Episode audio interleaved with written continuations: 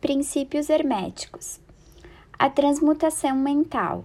A mente, tão bem como os metais e os elementos, pode ser transmutada de estado em estado, de grau em grau, de condição em condição, de polo em polo, de vibração em vibração. A verdadeira transmutação hermética é uma arte mental, o caibalho. Como dissemos, os hermetistas eram os antigos alquimistas, astrólogos e psicologistas, tendo sido Hermes o fundador destas escolas de pensamento. Da astrologia nasceu a moderna astronomia, da alquimia nasceu a moderna química, da psicologia mística nasceu a moderna psicologia das escolas.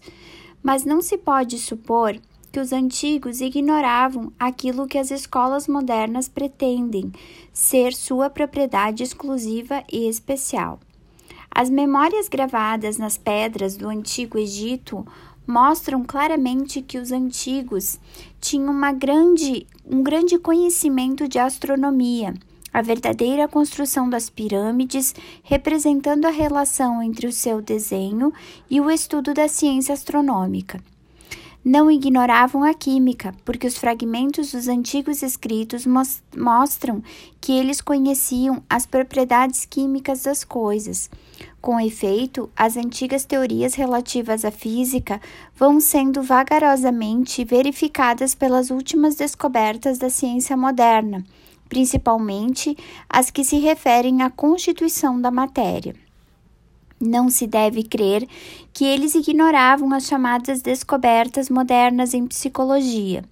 Pelo contrário, os egípcios eram especialmente versados na ciência da psicologia, particularmente nos ramos que as modernas escolas ignoram, que, não obstante, têm sido encobertos sob o nome de ciência psíquica que é a confusão dos psicólogos da atualidade, fazendo-lhes com repugnância admitir que, afinal, pode haver alguma coisa nela. A verdade é que, sob a química material, a astronomia e a psicologia, que é a psicologia na sua fase de ação do pensamento, os antigos possuíam um conhecimento da astronomia transcendente, chamada astrologia da química transcendente chamada alquimia, da psicologia transcendente chamada psicologia mística. Possuíam o conhecimento interno, como o conhecimento externo, sendo o último o único possuído pelos cientistas modernos. Entre os muitos ramos secretos de conhecimento possuídos pelos hermetistas, estava o conhecido sob o nome de transmutação mental, que forma a exposição material desta lição. Transmutação é um termo usualmente empregado para designar a antiga arte da transmutação dos metais, particularmente dos metais impuros em ouro. A palavra transmutar significa mudar de natureza, forma ou substância em outra, transformar. E da mesma forma, Transmutação mental significa a arte de transformar e de mudar os estados, as formas e as condições mentais em outras. Assim, podeis ver que a transmutação mental é a arte da química mental, ou se quiserdes, uma forma da psicologia mística prática. Porém, estas significações estão muito longe de serem o que exteriormente parecem. A transmutação, alquimia ou química no plano mental é certamente muito importante nos seus efeitos, e se a arte cessou agora, assim mesmo não pode deixar de ser um dos mais importantes ramos de estudos conhecidos pelos homens. Mas isto é simplesmente o princípio. Vejamos a razão. O primeiro dos sete princípios herméticos é o princípio do mentalismo, e o seu axioma é: o todo é mente, o universo é mental, que significa que a realidade objetiva do universo é mente e o mesmo universo é mental, isto é, existente na mente do todo. Estudaremos este princípio nas seguintes lições, mas deixai-nos examinar o efeito dos princípios se for considerado como verdade. Se o universo é mental, na sua natureza, a transmutação mental pode ser considerada como a arte de mudar as condições do universo. Nas divisões da matéria, força e mente. Assim, compreendereis que a transmutação mental é realmente a magia de que os antigos escritores muito tratavam nas suas obras místicas e de que dão muito poucas instruções práticas.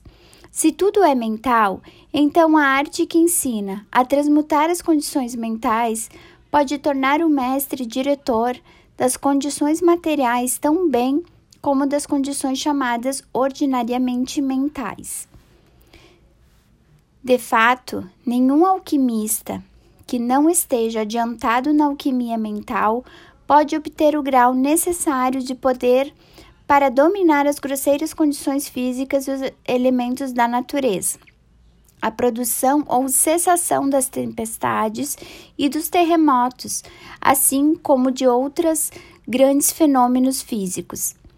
Que tais homens tenham existido e existam ainda hoje é matéria da maior certeza para todos os ocultistas adiantados de todas as escolas que existem mestres e que eles têm estes poderes. Os melhores instrutores asseguram-no aos seus discípulos, tendo experiências que os justificam nessas opiniões e declarações.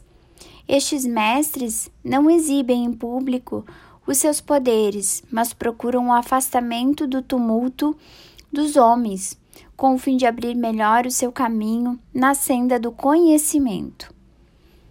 Mencionamos aqui a sua existência, simplesmente com o fim de chamar a vossa atenção para o fato de que o seu poder é inteiramente mental e que eles operam conforme as linhas da mais elevada transmutação mental. E em conformidade com o princípio hermético de mentalismo, o universo é mental, o caibalho. Porém, os discípulos e os emertistas de grau inferior aos mestres, os iniciados e instrutores, podem facilmente operar pelo plano mental ao praticar a transmutação mental. Com efeito, tudo o que chamamos fenômenos psíquicos, influência mental, ciência mental, fenômeno de novo pensamento, etc se realiza conforme a mesma linha geral, porque nisto está mais um princípio oculto do que a matéria cujo nome é dado ao fenômeno. O discípulo que é praticante da transmutação mental opera no plano mental, transmutando as condições mentais, os estados, etc., em outros de acordo com diversas fórmulas mais ou menos eficazes. Os diversos tratamentos, as afirmações e negações, etc., das escolas da ciência mental são antes fórmulas frequentemente muito imperfeitas e não científicas da arte hermética. A maioria dos praticantes modernos são muito ignorantes em comparação com os antigos mestres, pois eles carece, carecem do conhecimento fundamental sobre o que é baseada a operação. Não somente os próprios estados mentais podem ser mudados ou transmutados pelos métodos herméticos, mas também os estados mentais dos outros podem ser, e mesmo são, constantemente transmutados na mesma direção, quase sempre inconscientemente, mas às vezes conscientemente por uma pessoa que conheça as leis e os princípios, nos casos em que a pessoa influenciada não esteja informada dos princípios da proteção própria. E aí, e ainda mais, como sabem diversos discípulos e praticantes da moderna ciência mental, pela condição material que depende de mentes dos outros, pode ser mudada ou transmutada de acordo com o desejo, a vontade e os tratamentos reais da pessoa que deseja mudar as condições da vida.